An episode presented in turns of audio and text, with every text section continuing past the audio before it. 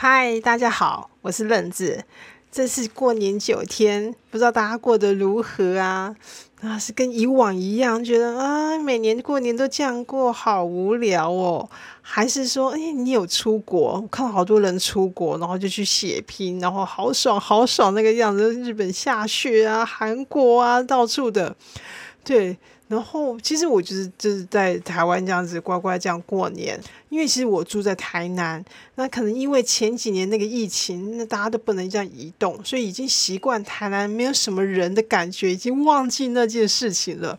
可是过年后，昨天昨天晚上，我想说跟老公晚上，我们想说啊去吃个晚餐，然后我们就散步去普济店看花灯，就一切诶很好的安排，一个很简单的小安排而已啊。然后我们光是骑摩托车出去，有一种感觉，就是你的台南不是你的台南那种感觉。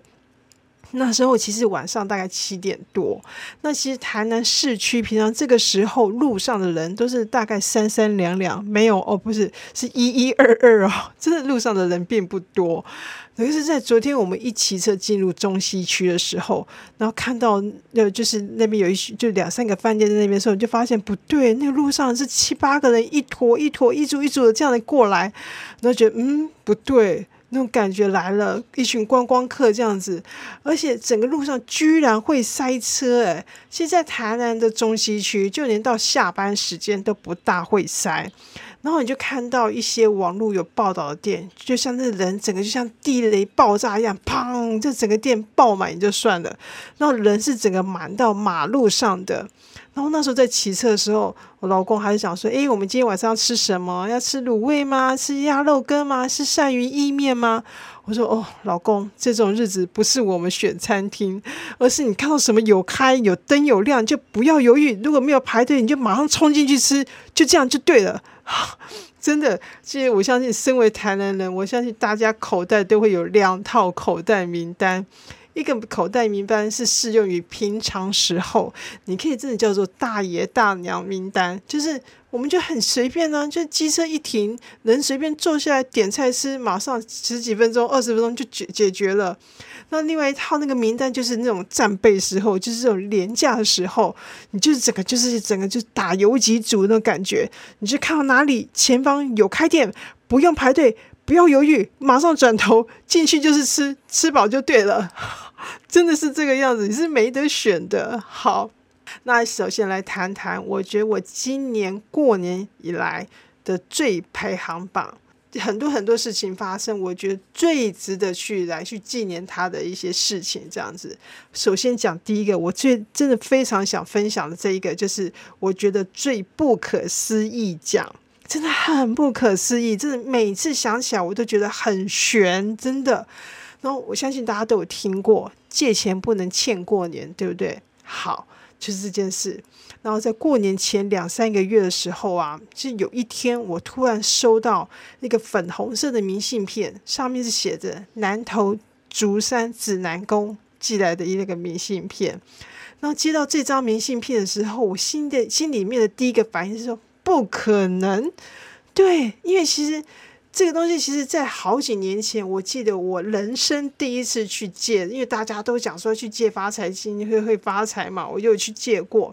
然后借的时候，当然就是很开心这样子。可是真的要还钱的时候，因为很大部分还是是希望你到真的还是回到这个庙里面去还。对，然后如果真的是不行，一直拖下去不行的话，其实那时候也知道，就打电话去问，说是说你可以去邮局寄现金袋。然后所以。真的，你真的要为了还钱去安排自己再去庙面这一趟，你就觉得好像没有这么强的动力。然后后来就还是寄现金袋去还。然后整个下来，我真的会觉得是说，我真的告诉我自己说啊，下次不要再借了，因为是真的是蛮麻烦的。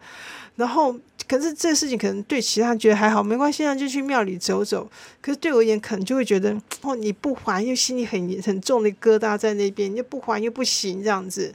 所以我就一直就是真的是告诉自己，像写一个笔记本一样，就是说，除非必要，千万不要再借了，真的好。然后，所以就是因此收到这张通知的时候，我第一个反应是，我应该没有再去借了吧？怎么还会有这笔欠钱没还？然后我就还甚至第一时间我就打电话去庙里求证，然后庙里面就看了我的资料，上面就写啊，就是没有还啊。那我想说，不可能吧？应该是我寄现金带回去，然后庙里可能那种作业疏失，然后漏掉登记了。而且我真的后面应该没有再借了。那张通知很莫名其妙的，就是每天就是在我的书桌上面。然后在那边，你每次瞄到那一眼那个红色明信片的时候，你心里面就会有一些的不确定，因为就是你觉得你真的九十五趴会觉得我真的不会再借，可是就是有那五趴的不确定，因为就是我那个金鱼脑的记忆力，我然后就觉得我还是是很有可能会有某些东西没有记得，然后这个东西一直这样子来来往往来来往往的时候，就是摆到过年前一两个礼拜的时候。然后又想到人家说啊，欠钱不能欠过年，然后这个犹豫感又更强烈了，然后心里面就两两个念头在里面打架。那一个就是说，不可能吧，一定是庙里面漏掉登录我那个还款记录，这我不可能再去借啦。那另外一个讲说，哎呦啊，不管怎么样就还一下，反正多还就当做贡献金也好，就多保佑啊，就这样想啊。然后这个思绪就是一直两片这边绕来绕去这样。然后直到过年前最后一周，真的就是那最后一周，然后家里面开始在大扫除，然后就把那个柜子啊放在柜子里面，很里面的一些包包啊，那整个拿出来大整理这样子。我想说，没很久没有用了，我就来个断舍离这样。那后来不整理就算了，一整理看到一个旧的包包，诶，里面怎么会有个红红的？诶，红包袋，然后再把它打开来看。二零一九年指南宫，然后因为借发财金，我现在有借过的人都会知道，上面会有个编号，也就是你这个借款这个编号。那我就去看这个红包上面的编号，然后就赶快到我书桌上面把那个粉红色的明信片拿出来看，上面那个编号，天哪，两个号码是一模模一样样，就是它了。但我真的想不起来，我二零一九年。到底何时又为什么又去借了这一笔？对，好，反正罪证确凿。你那种当下就很像是那种指南宫的神明要证明给我这个铁齿人看，就是对，就是你有来借了，好吧？那就那就认命去还钱嘛，这还钱也还好。于是我就是赶在过年前赶快去邮局寄现金代还。然后其实这边还也又来一段了。因为在寄现金袋的时候啊，因为就在那个那个邮局的柜台那边，然后我的皮包里面打开就刚刚好一张一百的，两个五十块的铜板，然后其他就是千元钞。然后像这种还款的时候，你心里面其实会有很多小剧场。然后我那时候想说，要想说，哎呦，反正那那借两百就还两百嘛，我也没有亏欠人家，反正天知我知，也不会有其他人知道啊。好，我就把那一张一百跟两个五十块放到现金袋，然后封好，写好地址，然后交给邮交给邮局的柜台小姐。还没想到那小姐突然就很大声哦，就是跟我讲说：“小姐，我不是跟你说过，现金袋里面不能放铜板吗？”那其实我在那之前，我一直都在想，我到底要还多少？我一直在犹豫，两百、三百、四百、五百、六百，我到底要还多少？我有仿佛有听到他有在 murmur 在讲一些东西，什么叭叭叭，我没有仔细听，我真的没有听到他这些交代啊！就这样被一揪出来之后，我当下问：“哎，那请问一下，我可以给你换纸钞吗？”然后那个很凶的小姐突然口气很好，讲说：“啊，可以呀！”啊，当下你真的没有理由只还两百。好，换了纸钞之后，就塞了四张一百，两倍奉还。然后走出来邮局之后，我真的觉得这一路太妙了。你就从一开始收到明信片通知，我就是很铁齿，我不相信自己有借过这笔发财金。然后到居然大扫除会让我找到这个红包袋，然后呢，去邮局本来想省钱只包两百，没想到被抓到，然后两倍奉还，一路都还是照那种指南宫他们那借发财金的这个逻辑在走。然后你整个就觉得很像指南宫的神明一路揪着我说：“你搞我卡 cake 哈，不要混。” 对，这真的是我列为第一名最不可思议奖。好，现在来颁发第二个最放闪奖，就是最想要现的，就是说，其实过年大家最不想面对就是你胖了几公斤啊这个题目。那因为其实我们是住台南的，然后就是过年的时候，表兄弟姐妹大家都会回来，阿姨都会回来。然后就会大家回来台南就怀念台南小吃，就一直吃吃吃吃吃，然后一天大概吃五顿这样子，这样的喂食法这样子。然后所以在第一天的时候，其实去火车站去接阿姨来来家里面的时候，他一看一到台南就开始我要吃肉粽，我要吃蛙桂，就这么一开始吃，然后就吃了那一顿那个粽子之后，发现整个人就是。因为我对本来对热米就不是很能消化的，然后那那顿粽子就是好像让我饱足了两三天吧。那甚至到晚上的年夜饭什么那些的，你真的没有任何食欲，可能看着满桌的菜，可能更让你觉得吃不下去这样子。然后就是就整个晚餐大概顶多吃个顶多吃个乐排，吃一块肉，吃一块鱼，就这样子而已。那就几乎几乎都是没有什么的饥饿感，可是你还是会觉得自己很饱。然后我就发现，哎。那一顿的粽子好像救了我哎，因为我后面真的一直都是战力很弱，然后等到初二的早上，我觉得出来混还是要去面对的。好，我就站上了磅秤，哎，才胖了零点五公斤耶，嘿嘿，好险！但是到了当天晚上，好像大概晚上九点多，还是就就一杯红茶还没有喝完，就继续这样喝。反正我想说，我大概只有胖零点五而已啊。还隔天一量啊。胖一公斤啊，很好笑吧？好，这些过年这种变胖的事情，我相信是大家真是最不想面对的吧？好，前几年还有去固定去健身房的时候，然后每年过年其实之后教练都会来量体重，这样很现实、很可怕的去量体重，然后去量你的肌肉跟脂肪的一个那个指数的时候。哎，很妙哎！我记得连续两年，我的两年，那就是过年后，我的肌肉比例反而大幅提升哦。我像每天去运动，那个肌肉比例还没没增加那么快，反正是过年增加比较快。然后教练就问我说：“啊，你是怎么了？你做你过年是有去疯狂运动吗？”后来想想，嗯，我好像就是吃了大鱼大肉吧。但发现哎，好像也没有没有坏处啊，就是哎，好像还是得到了那个让自己肌肉量增加这个好处啊。对啊，这是莫名其妙的一个一个赚到的地方。好，那第三个我列为排行榜第三个，这个东西很妙，就是你你在过年前都不会想到有这件事情，但是你过年后那个事情却变得很重要，就是我所谓的最期盼讲，就在过年时间你最期盼期盼听到的声音。而且这个东西它其实已经蝉联了好几年，你可以看看是不是也在你的排行榜里名单里面。我最期盼听到的就是乐色车的音乐声，对，因为我们台南是从初一到初三都不收乐色，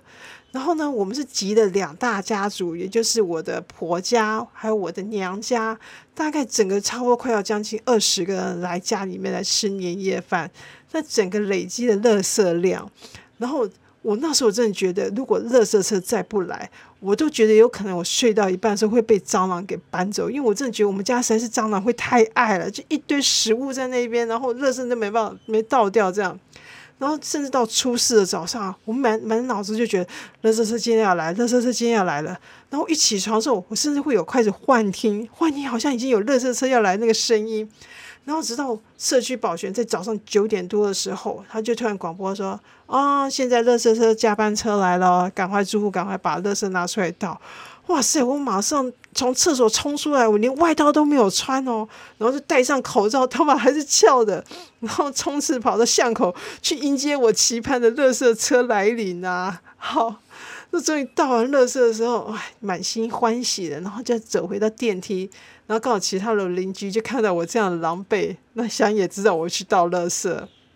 然后就是很清淡讲说，哎，保全也不说清楚，人家今天乐色车就正常了，你现在现在这个是加班车，那待会一个小时后就会照正常班次来收乐色啦，好吧，那我们就是。跟就是随便会跟人家起舞的这种骂咖嘛，好吧。而且后来其实发现，不止我得了这个最期待乐色车奖，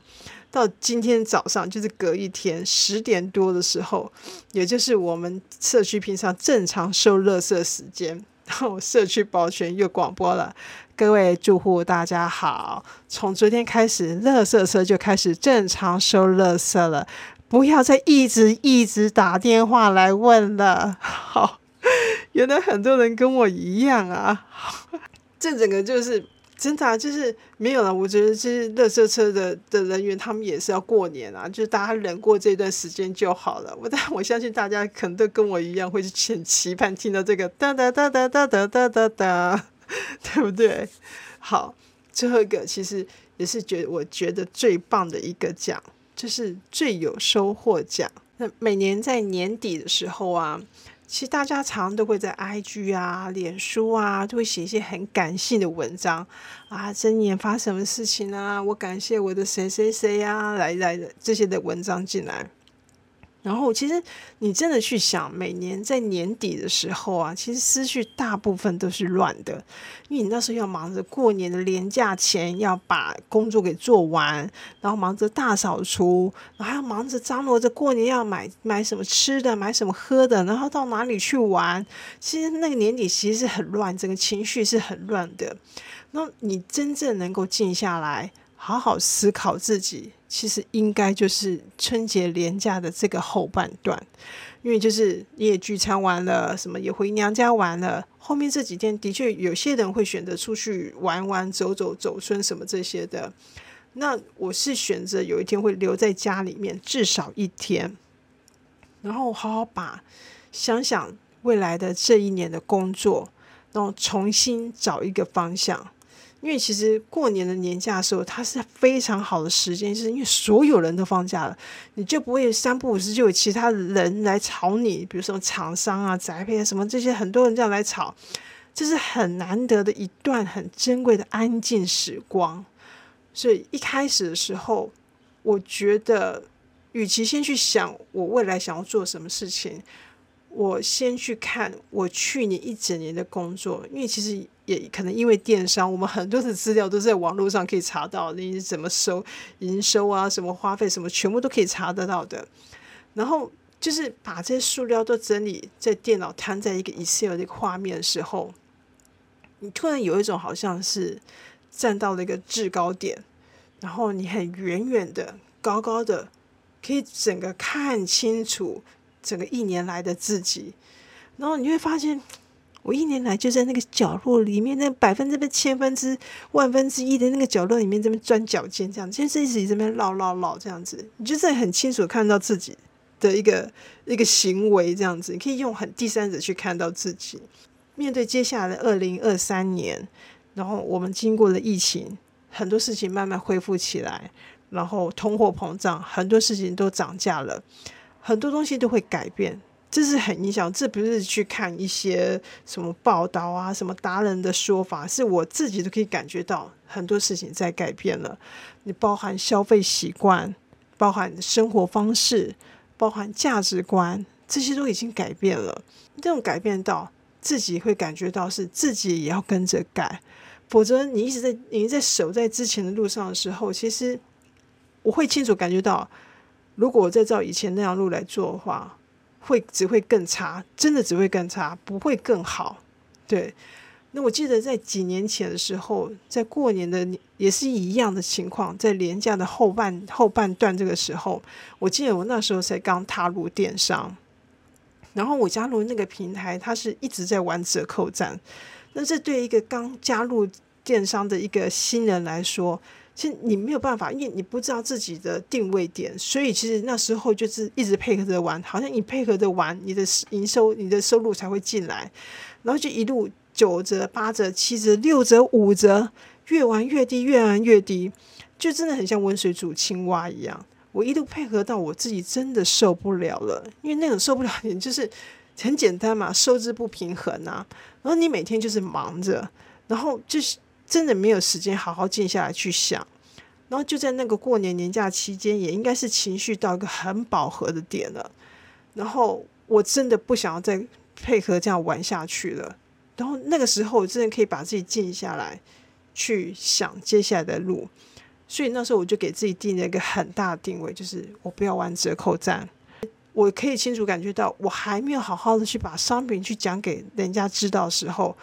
就一直在玩折扣战，所以人家也不知道到底我们这个东西到底是花了多少心血，或是里面东西是是怎么样真材实料的一个在里面这样子。所以定下这个定位之后，同时我觉得也要把那些事情给想清楚，就是说，因为很明显的这个东西。当你真的这样决定之后，他接下来是两三个月一定很惨，生意惨淡，可能甚至到五六个月。这些东西你自己都先好打好底，甚至现实上你要去想好，我怎么去面对这五六个月的业绩惨淡这些事情。你心里都有底，都好了之后，然后你就会发现，好。那我就这样走下去，因为自己走下去至少是自己想要去走这个方向，而不是一直在硬被嘎着去配合的这样子去去去做事情。那种感觉真的觉得说，至少整个工作也比较朝自己想要的方式前进，这样我有点决定权了，而不是一直在被决定被决定这样子。那今年很明显感觉到这个转折点转折点又来了。其实真的要真的面对自己，真的需要一番勇气，一定会有一些思绪去挡住自己。就像说，诶，这样活好像也可以撑下去啊，啊，干嘛干嘛要这样换一个方式去做？嗯，而且会不会知道了，反而是觉得不知道还比较好，傻傻的做比较好。人家不是很多媒体有这样子去报道吗？对，那可能。因为自己是独立创业，这种起起伏伏经过很多次，这种景象，你会真的很清，已经很熟悉了。然后也知道我自己卡在哪些关口。当面对成年，真的我自己心里面知道，就是很多年不肯面对事情的时候，其实真的只就只差那一口气，就是只要鼓起那一点勇气，你可能只是需要打开某个档案去做某些数字的一些。那些看，你就会看到你的问题了。然后这些东西都很简单，就是要面对，其实没有那么难，只是自己有没有就是那零点一秒去说好，就来看吧，就来面对吧。好，然后你真的开始去面对的时候，其实真的是很开心。那整个过程是很开心的，即便那个事情当你面对，你发现它很烂，或是它的状况很糟。那都还好诶，因为其实那些再烂再糟的事情，其实都本都会基本是我们可以只有一般智慧下去可以解决得了，最解决不了就是你不去面对它。对这些，你当你一面对，其实都好上千万倍。很很多事情，你大不了就是那块切掉，不要做嘛，就这么简单啊。然后又去找新的方向去做，但至少自己都已经在改进那个路上面了，或许。就就这样，用剩下四五天，把自己整理好，把自己的心情整理好，那找到一个新的方向。等到开工的时候，我们就等到那个鞭炮声一响，我们就开始冲刺吧。好，这是我今年过年的整理，我的排行榜。我也希望你能够找到今年这一年的新方向哦。就这样，恭喜发财，拜拜。